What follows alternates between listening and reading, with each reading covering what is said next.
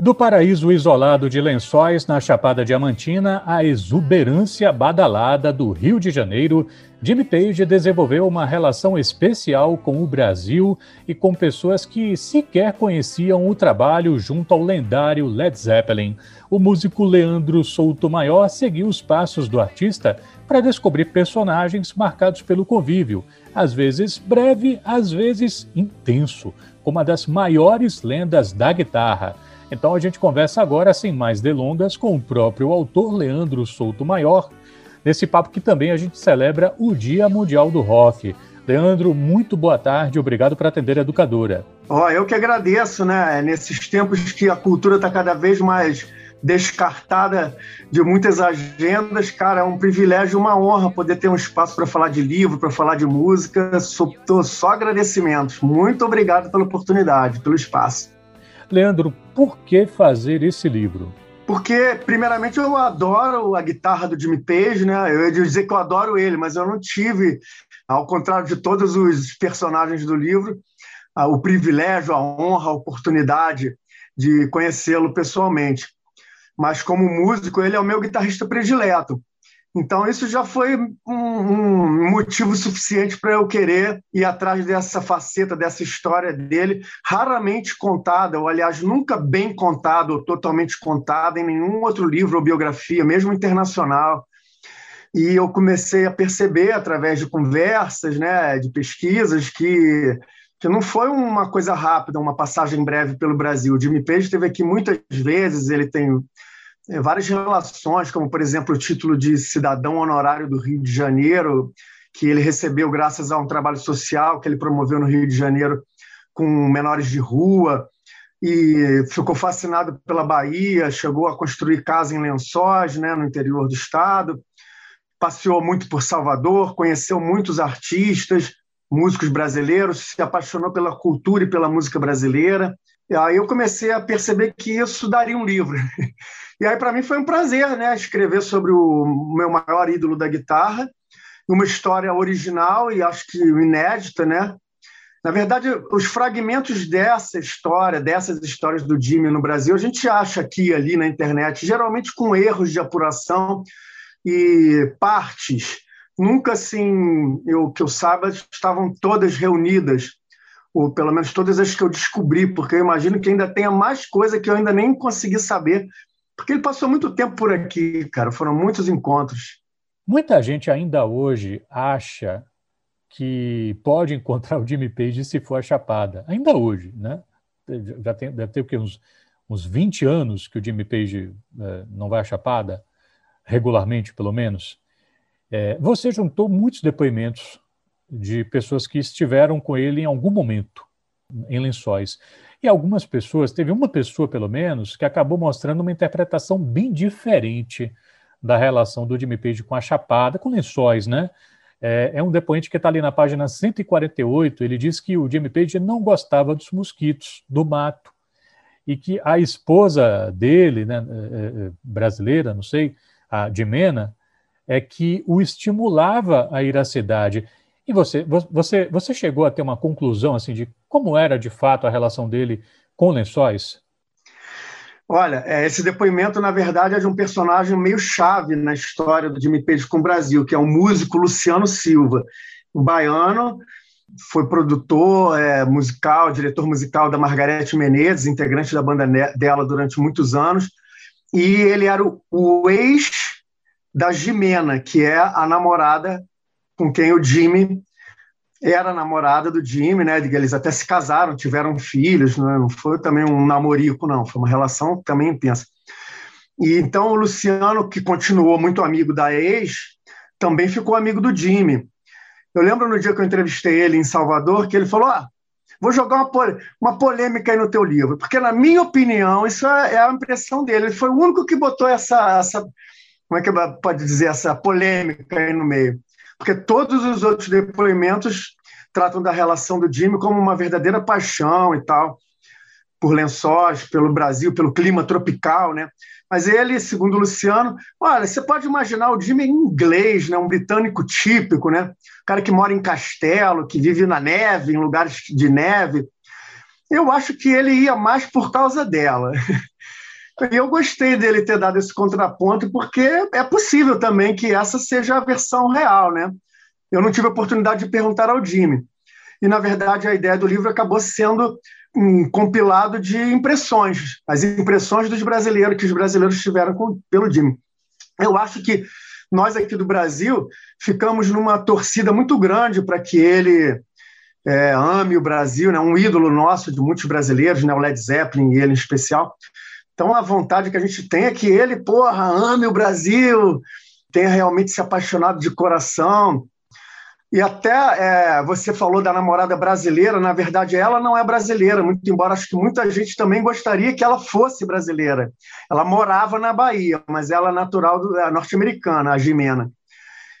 Em muitos lugares, até pô, em matérias que tem no YouTube, que você acha os vídeos de reportagens da época, o Jornal Nacional, é, falam que acreditam como brasileira. Eu acho que isso era também uma grande vontade né, dos, de nós brasileiros. Pô, namorada brasileira, morou no Brasil, amou o Brasil, mesmo com os mosquitos.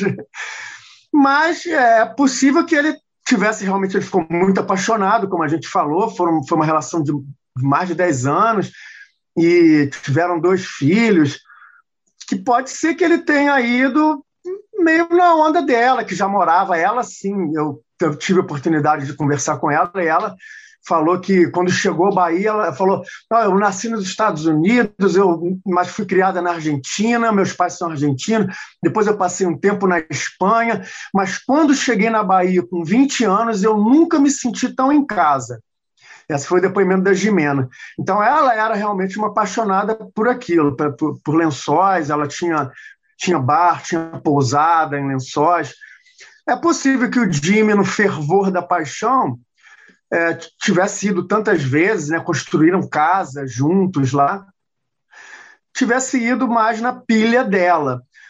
Mas também é possível que ele realmente tenha curtido muito, porque existem várias entrevistas do Jimmy dadas a veículos até internacionais, nas quais ele fala com detalhes e propriedade de aspectos culturais brasileiros, como a capoeira, o berimbau, que é um instrumento que ele ficou fascinado. Então, eu acho que, apesar dos mosquitos, ele teve uma relação. Eu acredito que ele, que ele gostou. Eu acho que ele é um cara é, culto, interessado em culturas, e eu acho que ele teve uma experiência humana e de, de cultura, de trocas culturais, né, muito interessante ali. Eu acho que ele se conectou com isso, sim. É, tem um, tem um, já que você falou dessa coisa assim de do interesse do Jimmy Page pela cultura daqui, é, tem uma passagem em que você vai falar de um evento beneficente que aconteceu, se não me falha a memória, em um estabelecimento no Rio de Janeiro. E a ideia do Jimmy Page, ele pediu isso para a organização do evento, era ele que, que as pessoas que subissem ao palco tocassem ritmos, digamos assim, brasileiros, só que o público ficou sabendo que o Jimmy Page estaria lá, e aí foi, imaginando que, sei lá, que o cara ia tocar o repertório todo do Led Zeppelin, que ia ser rock de cima a baixo, né? E aí a sensação que eu tive como leitor, Leandro, foi de um certo. de uma vergonha alheia, sabe?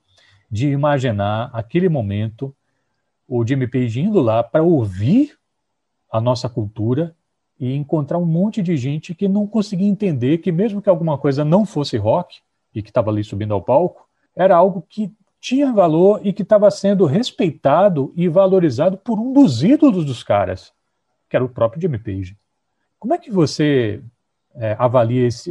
Eu, eu, tive uma sensação assim, de uma coisa de um sectarismo musical, uma certa imaturidade, mas enfim, como é que você, como é que você avalia esse episódio? É, esse episódio também é bem interessante. Foi no Rio de Janeiro mesmo, era um evento beneficente para a, a ONG que ele inaugurou, para a Casa Jimmy, que é o nome desse abrigo para menores no Rio. E foi anunciado que o Jimmy Page estaria presente. Em nenhum momento foi anunciado que ele tocaria, mas ele estaria lá. Então muita gente foi lá para ver o Jimmy, e quem sabe até ele daria uma palhinha, mas a ideia era ver o Jimmy cobraram ingressos com a renda toda revertida, houve leilão, um leilão na noite de vários objetos assinados por ele e que toda a renda, tudo revertido para a causa.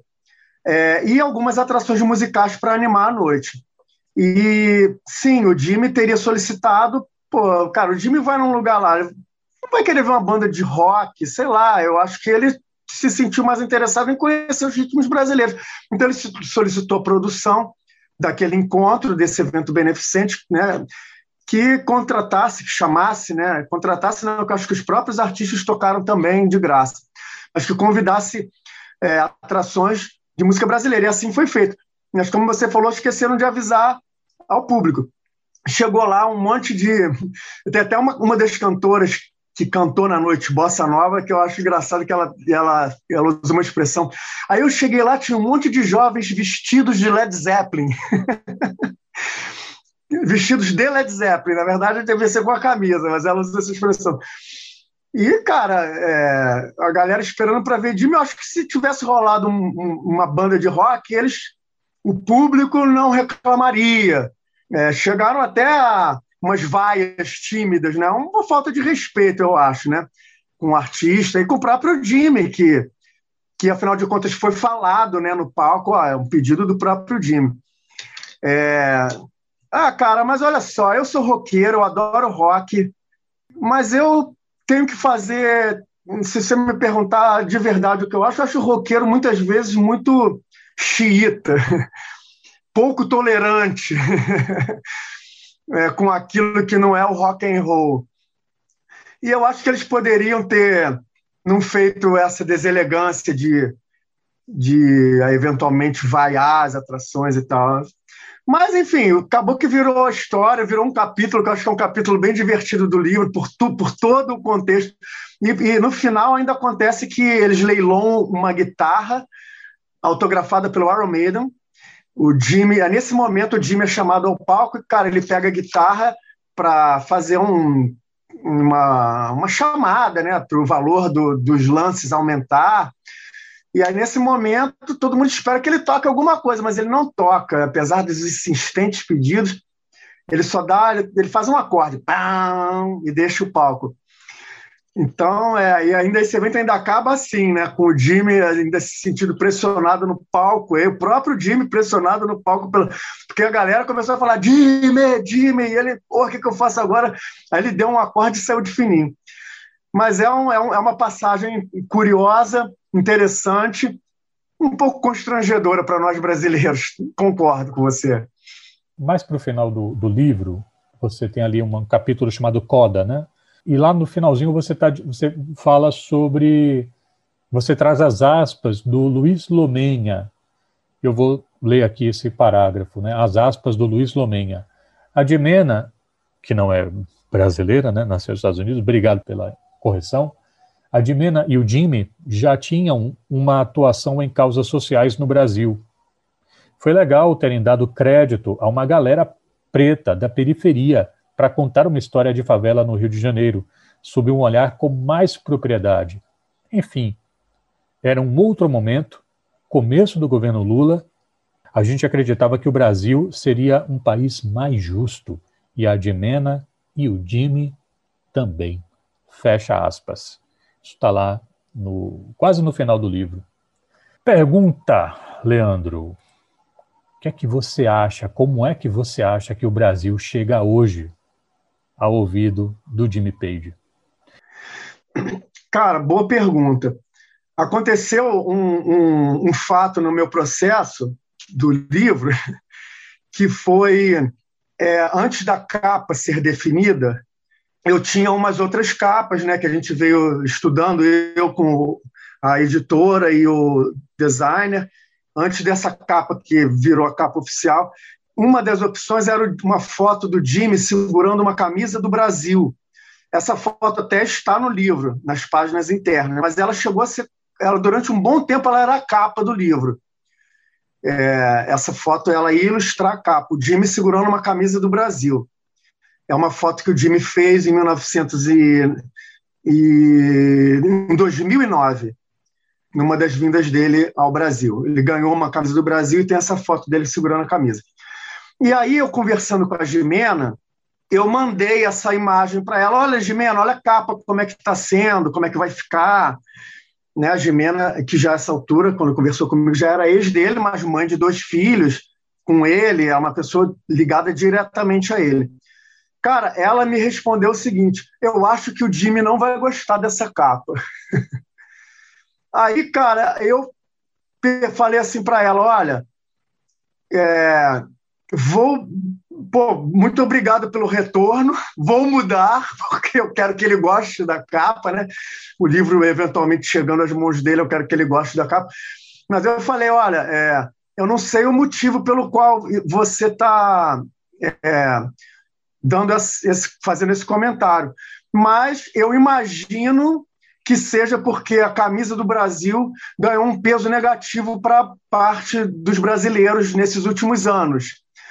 É, ficou muito associado com, com a direita, né, com os, os pensamentos de direita, de política. E como eu acredito que o Jimmy e ela, que também tem um histórico de é, investimento em causas sociais, em menores de rua, em igualdade social. Eu acho que os pensamentos deles talvez sejam mais ligados a um pensamento de esquerda, mais é, humanos e tal, humanitários. Ela nunca me responde, nunca me confirmou essa minha suspeita. Ela não falou nada. É, eu refiz a capa, que foi a capa que a gente tem agora, que é o Jimmy tocando guitarra. Mandei para ela, ela falou: essa ele vai adorar. Então tem isso. Não sei se responde a sua pergunta, mas acho que é o que eu posso acrescentar é essa sua observação. Leandro, se nós estivéssemos agora, pense assim, se a gente estivesse agora em um boteco, batendo papo, tomando uma cervejinha, e na mesa ao lado você percebesse que o Jimmy Page, em pessoa, acabou de sentar para tomar uma, uma, água de coco, é, bem do nosso lado, e ficasse ali na dele, você abordaria o cara ou você deixaria o cara quieto? Cara, certamente eu abordaria. Certamente, não teria como não abordar, cara. Agora, o que, que acontece? O Jimmy, quando ele chegou em Lençóis, ele, ele não estava parecido com a, o Jimmy Page que todo mundo conhecia, do Led Zeppelin. Primeiro que ele já estava mais velho, ele cortou o cabelo, e ele andava muito à vontade, ele não andava com aquelas roupas de rockstar, né, que a gente vê nas fotos e tal. Então, eu acho que ele conseguiu, durante um período até expressivo, transitar anonimamente, que eu acho que é uma coisa que ele gostou, de poder ir à padaria sem precisar dar um autógrafo, separado para tirar uma foto e tal. Mesmo assim, eventualmente, alguém o reconhecia e ele se mostrava solícito, especialmente quando o papo ia para o lado da música, que ele parece ser um cara que adora conversar sobre música. O lance é que quando a Rede Globo descobriu, cara, o lance já começou, isso é uma matéria no Jornal Nacional, ficou e aí todo mundo viu a cara dele, como ele estava na época, e não tinha como não o reconhecer, né? Se você fosse para Lençol, você já sabia quem que você ia estar procurando ali, né? ia procurar aquela carinha parecida com a que você viu no Jornal Nacional. Tinha gente que acampava na porta da casa dele, já passou a ser uma coisa chata. Não é que nem ele ser reconhecido aqui ou ali, como eu gostaria que tivesse acontecido comigo. Eu não ia acampar na porta da casa dele, esperar ele aparecer. Mas se ele aparecesse num boteco e o acaso tivesse proporcionado esse encontro, eu ia falar com ele no mínimo, cara, obrigado por existir, no mínimo. Entendeu? Mas eu não ia fazer o que aconteceu. É, pô, legiões de fãs pô, que eles vinham para Lençóis, não estavam nem aí para as cachoeiras e para as belezas naturais do lugar, eles queriam ver o Jimmy Page, entendeu? E aí começou a ficar um pouco chato. Queria acrescentar também sobre a Bahia que o Jimmy teve encontros muito ricos, próximos, especialmente com a Margarete Menezes, com artistas baianos, né? com a Daniela Mercury, com o Gilberto Gil, com quem eles até rolou um papo de fazer um show, um som juntos, gravar alguma coisa, acabou que não aconteceu, mas eu imagino que seria uma coisa muito interessante, Gil com Page. E com Pepeu Gomes também tem um episódio bem divertido. Eu acho que vale a pena lembrar que o Jimmy, o Jimmy Page estava na plateia de um evento beneficente desses que ele promoveu, e o Pepeu, na ocasião, é quem fez o show. E aí o Pepeu chamou ele para tocar, mas o Jimmy, o Jimmy nunca subiu no palco nesses eventos, nunca tocou. Ele era apenas uma personalidade ali para a causa social que ele estava investindo. E o Jimmy agradeceu muito polidamente, mas recusou, e o Pepe Gomes falou que ele amarelou de tocar com ele. Eu acho essa declaração divertidíssima, mas é, apesar do Peixe ter encontrado com artistas brasileiros de outros estados, como o Frejá, o Herbert Viana, eu acho que foi com a galera da Bahia que ele se conectou mais, musicalmente falando. Tem até uma entrevista é, que ele deu para a MTV que é fácil se encontrar no, né, nesses sites, no YouTube, em sites de vídeos, e você encontra lá ele falando que ele, ele tinha acabado de passar um período na Bahia, ele ainda fala assim, conhecendo os músicos baianos, aliás, sendo iluminado pelos músicos baianos. Eu acho que ele fala com muito carinho. Então, eu acho que ele se conectou mesmo com os músicos da Bahia, com os ritmos, com os instrumentos diferentes que ele conheceu. Tem uma outra entrevista, né? Já falei, mas vou repetir, que ele fala do berimbau, um instrumento que, pô, é uma corda só, tem uma cabaça que você faz um som hipnótico. Eu, apesar dele ter passado pelo Rio, ter ganhado aquele título de cidadão honorário, ele também contribuiu com muitos, muitas é, ONGs na Bahia, em Lençóis. Ele, ele se conectou também com essa parte social na Bahia. Só faltou ganhar o título de cidadão baiano. tá certo. Muito bem, a gente conversou aqui com o Leandro Soutomaior, ele que é jornalista, músico, autor do livro Jimmy Page no Brasil. Antes de da gente se despedir, queria pedir que você então é, passasse para os nossos ouvintes informações sobre como obter um exemplar do seu livro, Leandro. Olha, você pode fazer uma busca em, em, livrarias online, que agora entrega, né? Entregam em qualquer lugar. Também vocês podem procurar pelas redes sociais da editora, que é a Garota FM, pedindo por ali. Eventualmente, eu acho que talvez consiga um preço melhor, porque vai ser direto com a editora. Ou podem me procurar também nas redes sociais, que eu também envio. E, no, nesse caso, com uma dedicatória personalizada. Leandro, muito obrigado pela gentileza de atender a educadora. Saúde para você e para os seus e feliz dia do rock. Obrigado, Renato. E viva o rock and roll e que os roqueiros sejam mais tolerantes, mas nunca menos apaixonados pelo bom e velho rock and roll. Amém, Aláfia. Obrigado. Um abraço, amigo.